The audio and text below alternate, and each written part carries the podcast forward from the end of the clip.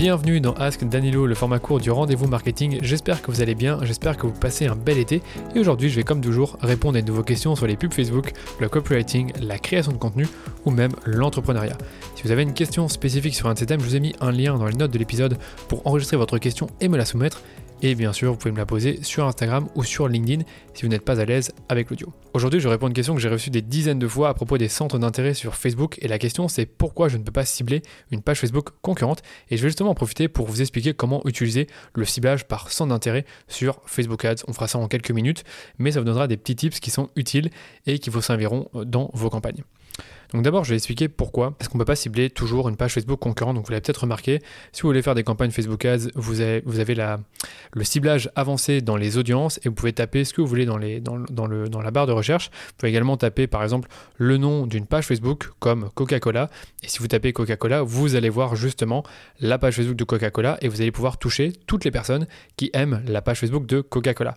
Le problème, c'est que si vous mettez une plus petite marque, par exemple, euh, je ne sais pas moi, Epicure, c'est une marque DNVB, eh bien si vous mettez Epicure, vous n'allez pas la trouver, même s'ils ont une super communauté très active, vous n'allez pas la trouver parce que malheureusement, Facebook ne considère pas toutes les pages Facebook comme étant des intérêts. Donc en fait, pour Facebook, des intérêts, ça peut être une catégorie dans laquelle il pense que vous êtes intéressé. Donc si vous cliquez sur des liens liés à l'alimentation ou au sport, eh bien Facebook se dira ah cette personne est intéressée par l'alimentation ou le sport.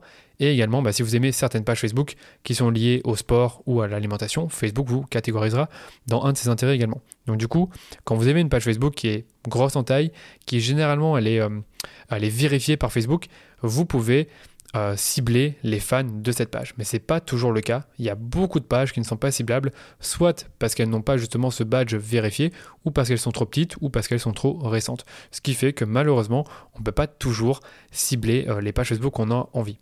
Par contre, ce que vous pouvez faire, c'est cibler justement des pages Facebook qui ont une grosse visibilité, qui sont assez connues ou qui existent depuis un certain temps.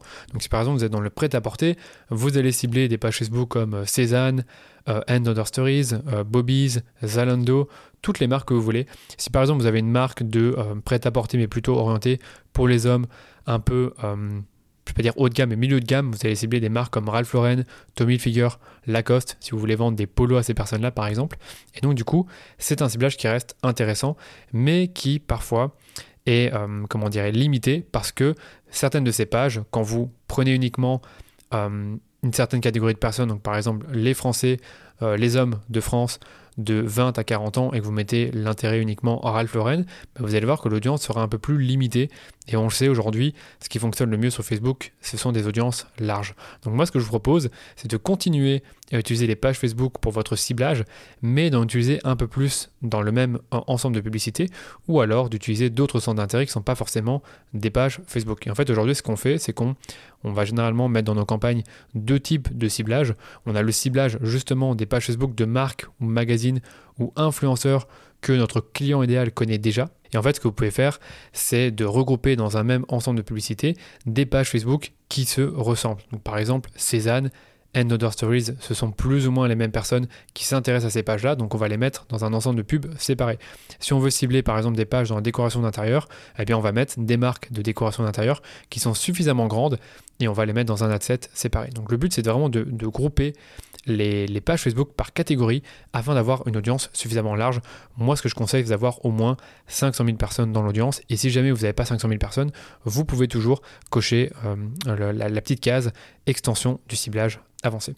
Le deuxième type de ciblage qu'on utilise avec les centres d'intérêt, bah, ce sont justement les centres d'intérêt qui sont définis par Facebook. Donc en gros, Facebook, il a plein, plein, plein de catégories d'intérêt qu'il a déjà définies et qui, bah, comme je l'avais dit, c'est euh, lui-même qui décide qui est dans quelle catégorie. Par exemple, si vous êtes dans tout ce qui est euh, beauté, bah, il y a des catégories euh, cosmétiques, produits de beauté, soins pour la peau, etc., etc. Donc si vous vendez justement des soins pour la peau, vous allez taper l'intérêt soins pour la peau et si vous allez ensuite dans les suggestions, vous allez trouver d'autres centres d'intérêt qui sont proches des soins pour la peau.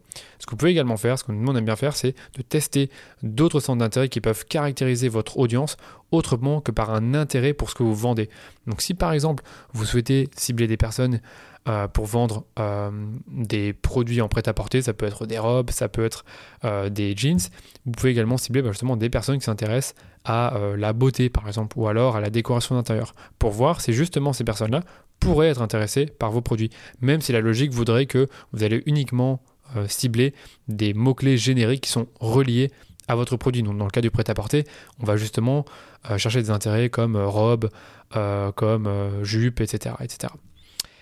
Ce que je vous conseille également de faire quand vous avez ces deux types d'intérêts dans votre, dans votre campagne, donc vous avez par exemple une audience avec des pages Facebook et une audience avec des centres d'intérêt qui sont reliés à votre produit ou qui sont justement peut-être pas forcément reliés à votre produit, mais que votre audience pourrait s'y intéresser c'est que vous allez vérifier le chevauchement entre les deux audiences. Donc ce que vous devez faire, c'est vraiment enregistrer les audiences dans votre boîte à audience, on va dire. Et quand vous êtes dans votre onglet audience, dans votre gestionnaire de pub, vous allez cocher les deux audiences. Vous allez voir normalement trois petits points. Et vous cliquez sur les trois petits points et vous faites afficher le chevauchement d'audience pour voir justement s'il y a un gros chevauchement entre les audiences. Si vous voyez qu'il y a un gros chevauchement, donc par exemple 50%, ça veut dire que les personnes qui se trouvent dans l'audience euh, des pages Facebook concurrentes et les personnes qui se trouvent dans l'audience des centres d'intérêt sont quasiment ben, toutes les mêmes. Donc euh, dans ce cas-là, c'est 50% des personnes se retrouvent dans les deux audiences, ce qui veut dire que vous allez enchérir contre vous-même quand vous allez lancer votre campagne. Donc du coup, faites attention à ça. Essayez vraiment de toucher des audiences qui sont pas forcément très proches les unes des autres. Dernière chose qu'on va voir, c'est comment trouver des intérêts. Donc avant, il y avait un super outil qui s'appelait Facebook Audience Insight. Et en gros, vous pouviez taper par exemple une page Facebook ou justement votre page Facebook et voir les fans de cette page, à quoi ils s'intéressent. Et Facebook justement vous donnait des catégories d'intérêts, donc les intérêts que ces personnes suivent, donc les personnes qui aiment votre page ou une page concurrente, ben on pouvait voir qu'ils s'intéressaient par exemple à la mode, euh, à la décoration d'intérieur et ça nous permettait justement d'affiner notre ciblage. Malheureusement, cet outil a disparu, enfin, qu'il a disparu, il a été un peu remodelé et on ne peut plus euh, faire ce type d'analyse, ce qui nous empêche un peu de trouver des intérêts facilement. Donc aujourd'hui, la, seule solution qui est la plus fiable selon moi, c'est d'utiliser l'outil de recherche et de suggestion de Facebook. Donc c'est qu'en gros, vous allez dans votre ensemble de pubs, vous allez dans le ciblage avancé, vous tapez un mot-clé, donc par exemple pour les chaussures, vous tapez chaussures, et puis après vous allez, vous allez cliquer sur le, bouton suggestion. Et quand vous cliquez dessus, Facebook va vous suggérer des, des intérêts qui sont proches des chaussures. Et ça, c'est plus ou moins fiable, et ça vous permet d'avoir pas mal d'idées d'intérêts. Mais comme je vous l'ai dit, vous devez les tester si possible en groupe.